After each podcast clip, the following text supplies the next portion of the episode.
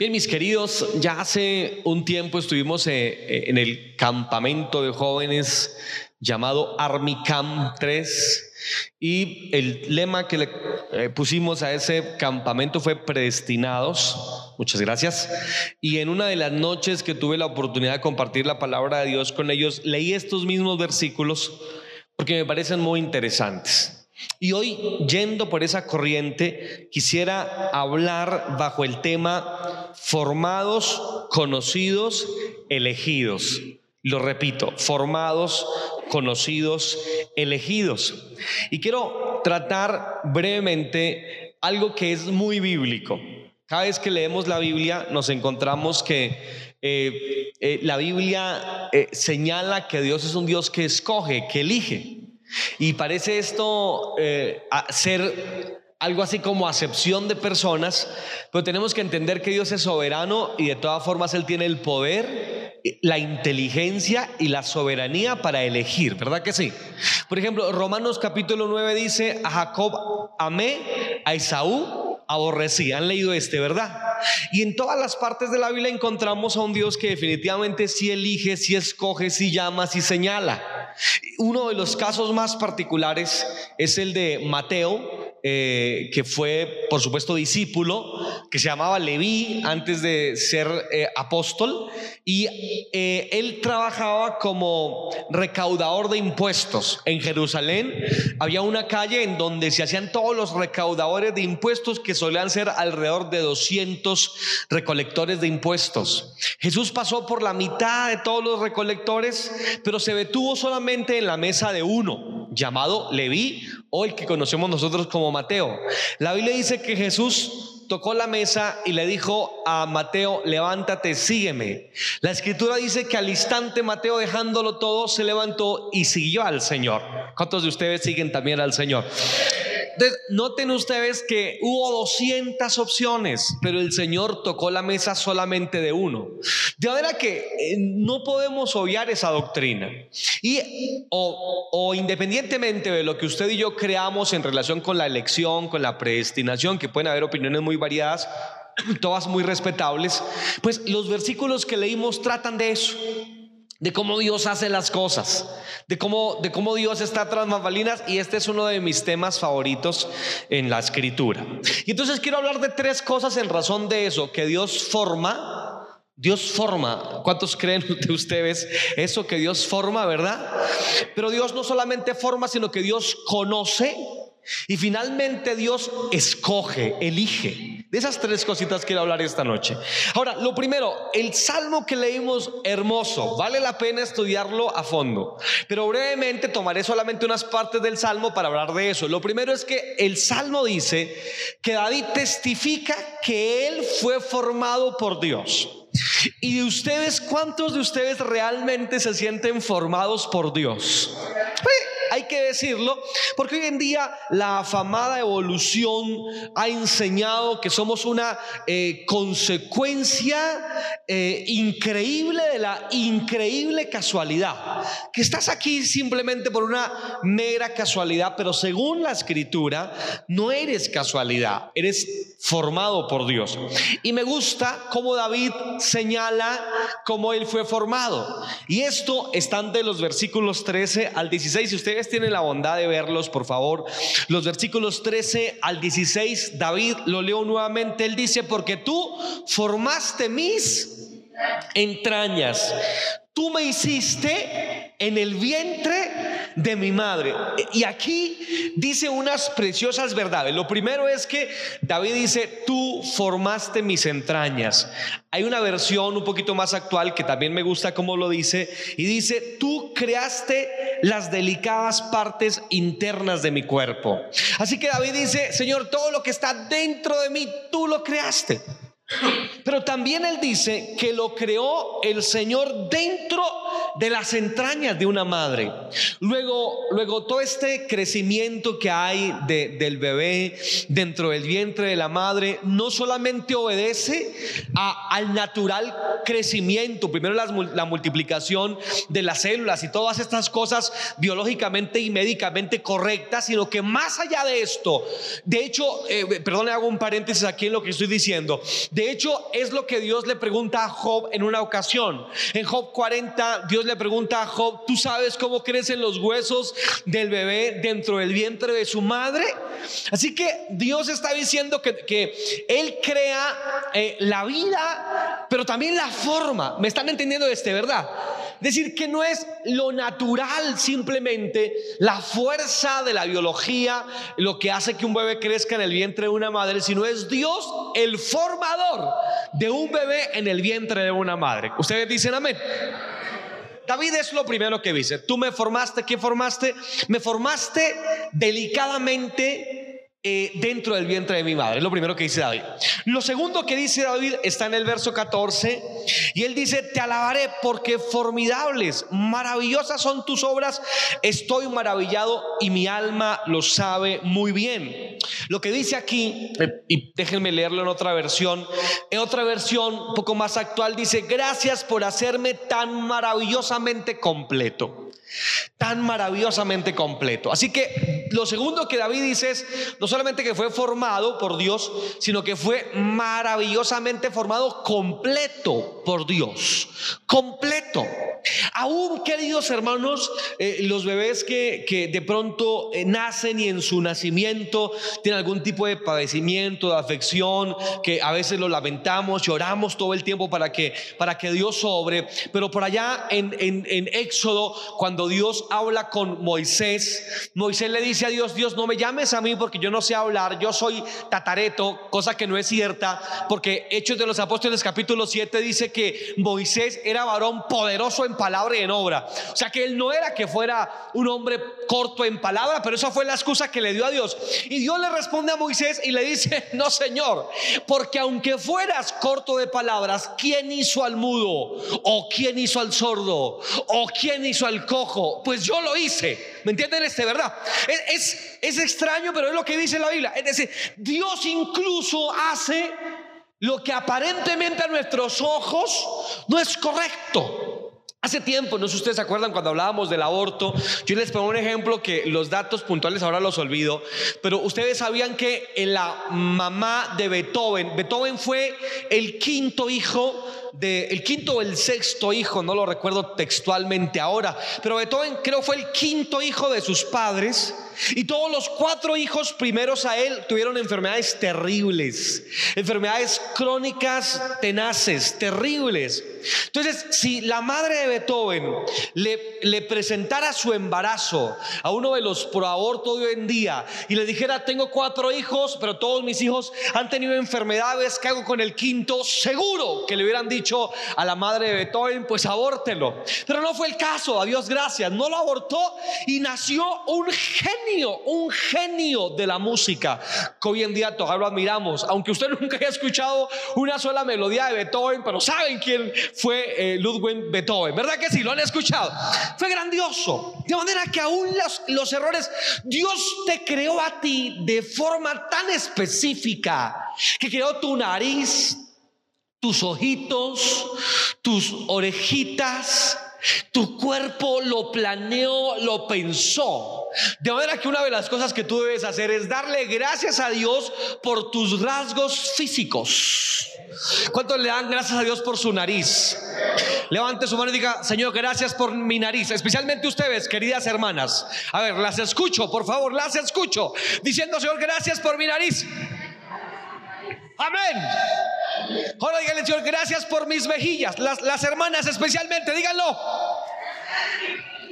¿Verdad? Por mi estatura, por mi color de piel, por cómo soy. Un grave problema tenemos hoy en día y es que la gente no está contenta como Dios las hizo. Y esto realmente no es arcaico decirlo, no, no, no, no es arcaico. Bueno, si tú puedes arreglarte los dientes, está bien, no hay problema, pero tienes que tener cuidado. Pues porque parte de la creación fue tu cuerpo. David lo reconoció. Y él dijo, Señor, gracias, gracias, porque me formaste delicadamente.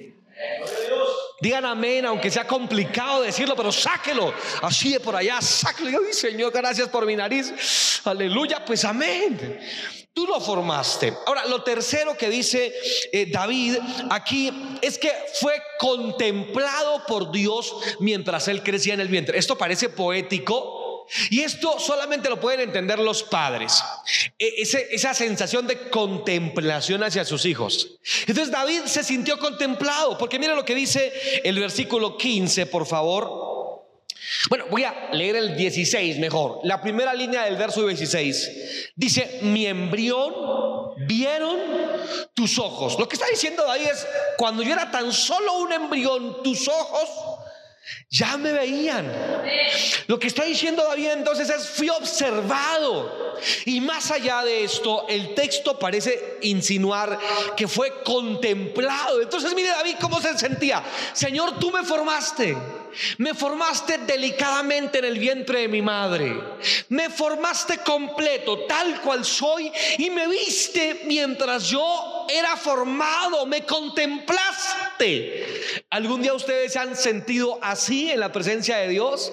Pues si no se ha sentido así, pues siéntase hoy así, esta noche.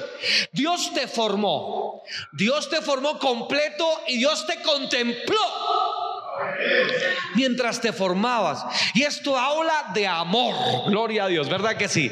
Solamente una madre que ve su vientre eh, embarazadito y, ve allí y acaricia su vientre o, el papito ese bebé acaricia el vientre de, de su hijo, entienden el amor, ¿por qué lo hacen? Pues Dios te creó a ti con ese amor. Yo creo que es una idea importante decírsela, ¿no les parece? Yo creo que a nuestros hijos debemos repetirles eso, ¿verdad? Yo creo que si tú no fuiste, como me dijo un amigo a mí, me dijo, ay, mi mamá un día me confesó que no me quería tener y que me tuvo fue porque tocó realmente. Pero mi mamá me, decía él, mi mamá me confesó que me trató de abordar, abortar varias veces. Mi mamá me confesó que tomó pastas y tomó un poco de cosas para abortarme y, se lo confesó. Pues yo, no creo que eh, lo, lo debió hacer. Porque este chico cuando me lo contaba tenía ya unos veintitantos y, cuando lo decía se le sentía sentimiento en la afirmación. Casi que quebraba la voz, diciendo mi mamá me quería abortar. Y si ese fue tu caso, si ese fue tu caso irónico y terrible, pues te digo que aunque tú, es lo que dice Dios en Isaías, aunque tu madre te dejare, yo no, con todo Jehová te recogerá. No es así Dios. Dios no es así contigo. Él te amó y te contempló. ¿Verdad que sí? Aunque papá y mamá te dejaren con todo, Jehová te recogerá. Y, dice Isaías, eso lo dice Salmo, pero Isaías dice, aunque la madre se olvidara, ¿verdad? ¿Recuerdan este texto tan precioso? Aunque la madre se olvidara de lo que dio a luz, yo no, yo nunca me olvidaré de ti. Oh, qué lindo, ¿no les parece lindo eso?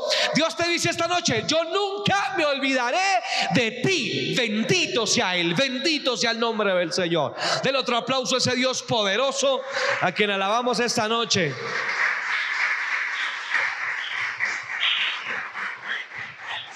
Mis queridos, yo creo que sentirse querido, sentirse amado es parte fundamental de la vida cristiana. Si tú debes, debes hacer algo dentro de tantas cosas que debes hacer en tu vida cristiana, es sentirte amado y amada. Dios te amó.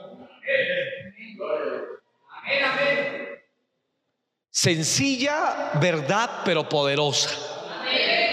Dios te amó. ¿Entiendes eso? ¿Entiendes eso? Dios te amó te vio. Dios te amó. Quizás el que está a tu lado lo necesita escucharlo más de cerca. ¿Qué tal si tú se lo dices? Acuérdate que Dios te amó. Te, te, te, te amó desde el, desde el principio, te amó. Gloria a Dios. Qué lindo nuestro Dios. ¿No les parece lindo nuestro Dios? Qué precioso, qué sentido, qué propósito da la vida tener fe y entender el plan de Dios, ¿verdad? ¿Qué, qué, qué cambio hay en la mente del ser humano cuando entiende esta poderosa verdad? Que no fuimos casualidad, ni mucho menos descendientes del mono. Porque como diría alguien, el mono sigue teniendo monitos hasta el día de hoy. Gloria a Dios. Pero Dios nos, formó. Esta es la primera gran verdad. Creo que no voy a terminar hoy. La segunda gran verdad que David señala es, bueno, Dios me formó. Lo segundo que David dice es, Dios me conoció. Me conoció. Me conoció. Y esto lo dice de los versículos 1 al 6. Por favor, miren sus Biblias nuevamente, sean tan amables. Salmo 139 del versículo 1 al 6 está esta parte de conocer. Oh Jehová, tú me has examinado. ¿Y qué más? Me has conocido. Tú has conocido mi sentarme y mi levantarme. Has entendido desde lejos. ¿Qué cosa? Mis pensamientos. ¿Has qué? Escudriñado. ¿Qué cosa? Mi andar y mi reposo. Y todos mis caminos te son conocidos, pues aún no está la palabra en mi boca, en mi lengua, perdón. Y he aquí qué pasa. Tú ya la sabes antes de hablar. Detrás y delante me rodeaste y sobre mí pusiste tu mano. Y luego el versículo 6, miren lo que dice el versículo 6, tal conocimiento es demasiado maravilloso para mí. Alto es, no lo puedo entender. Esa es la, reflexión final que hace David. Entonces lo segundo que dice acá de forma poética y de forma muy precisa es que Dios nos conoce, Dios te formó y en consecuencia Dios te conoce. Pero por supuesto que Dios te conoce. Pero me encanta cómo Dios lo dice acá. Hay cuatro cosas según estos versículos que Dios conoce de nosotros. La primera, Dios conoce mi sentarme y mi levantarme. Lo que quiere decir ahí no es que Dios sabe qué postura tiene tu espalda y tus piernas cuando tomas asiento, sino que lo que está diciendo es que Dios conoce tus mañanas y tus tardes, tus días, tus costumbres. Luego, lo segundo que Dios conoce es tus pensamientos, pues dice la Biblia, de lejos tú ves ya mis pensamientos. Qué tremendo, ¿no le parece tremendo conocimiento? Tremendo conocimiento. Número tres, Dios conoce tus caminos, tus proyectos, tus andares. Y finalmente Dios conoce tus palabras. Y finalmente eh, David reflexiona diciendo, ese conocimiento es demasiado maravilloso. La, la, Biblia usa palabras muy interesantes. La Biblia usa la palabra examinado, conocido, escudriñado. Realmente, mi querido, si alguien te conoce, ese es Dios. Y te conoce en dos sentidos. Te conoce porque Él es omnisciente Decir que Él lo sabe todo. Dios no puede aprender nada. ¿Por qué Dios no puede aprender algo? Pues porque todo lo sabe. El Salmo eh, Isaías, perdón, Isaías 42, el título es El incomparable Dios de Israel. Y en los primeros versículos dice, ¿a qué Dios te compararé? ¿A qué te haré semejante? Si con tres dedos juntas el polvo de la tierra y en tu hueco, en el hueco de tu mano caben todos los males del mundo, ¿a qué pues le haréis imagen? Y luego dice el verso 3 creo que es, ¿quién le enseñará al Espíritu de Dios? O le dirá, vente, vente, vente, enseño, lo parafraseo. Y está la pregunta retórica cuya respuesta es obvia. ¿Quién le enseñará al Espíritu de Dios? ¿Quién? Absolutamente nadie. Nadie le puede enseñar. A Dios no se le puede enseñar. Y entonces David dice, eso es demasiado maravilloso para mí. No lo puedo entender. Pues trata de entenderlo. Todo lo sabe Dios. Esta es una dirección del conocimiento de Dios, pero la otra dirección del conocimiento de Dios es que Dios vino a esta tierra hecho hombre. Se encarnó, vino la kenosis e, el anonadamiento de Dios, el vaciamiento de Dios. Dejó su gloria, nunca dejó de ser Dios, pero Jesús dejó esa gloria que tenía al lado del Padre, desciende tres escalones, ¿se acuerdan de teología? ¿Sí se acuerdan? Tres escalones desciende Dios. De, de Dios a hombre. Ese es el primer escalón que ven de Dios, de Dios a hombre. Ahí Dios no se humilla, pero sí se limita. Luego de hombre a siervo.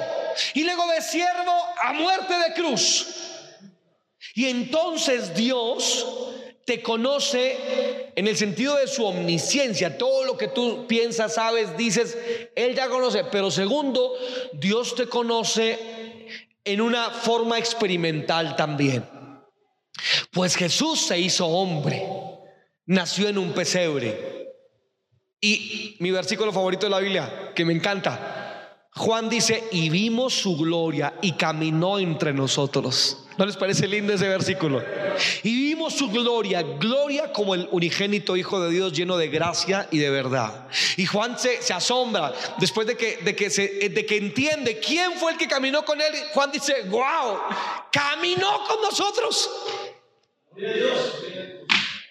¿Cómo le queda a usted el ojo? Es como lo que le pasó a Abraham, ¿no?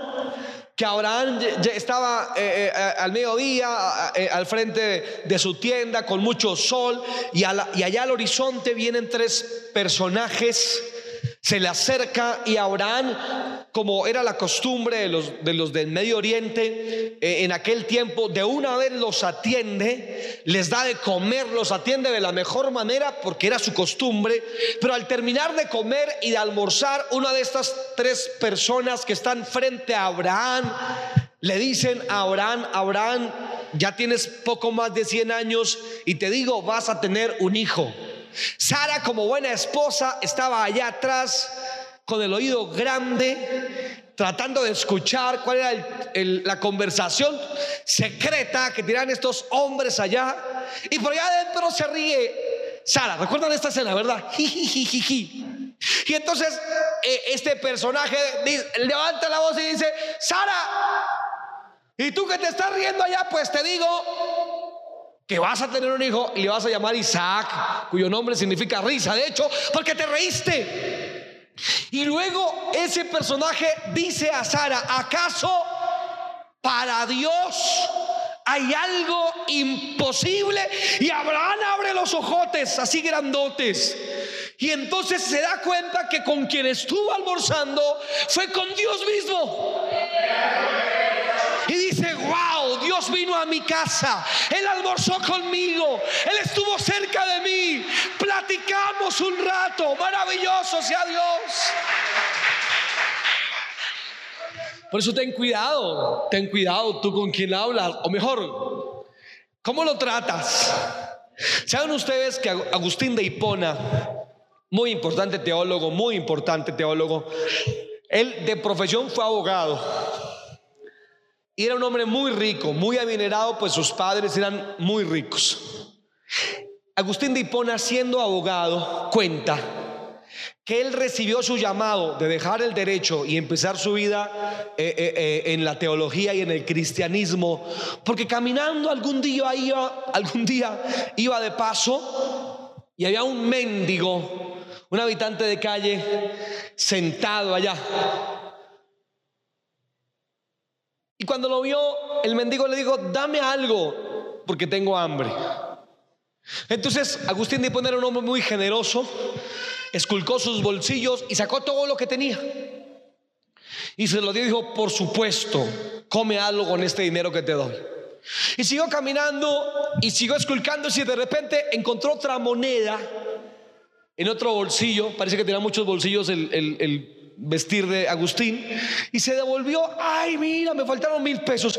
Y cuando volvió su mirada, no estaba el indigente, el habitante de calle. Él cuenta que se tiró de rodillas. Y hasta la muerte Agustín aseguró que el que le había pedido la moneda había sido Jesús mismo. Él lo creyó.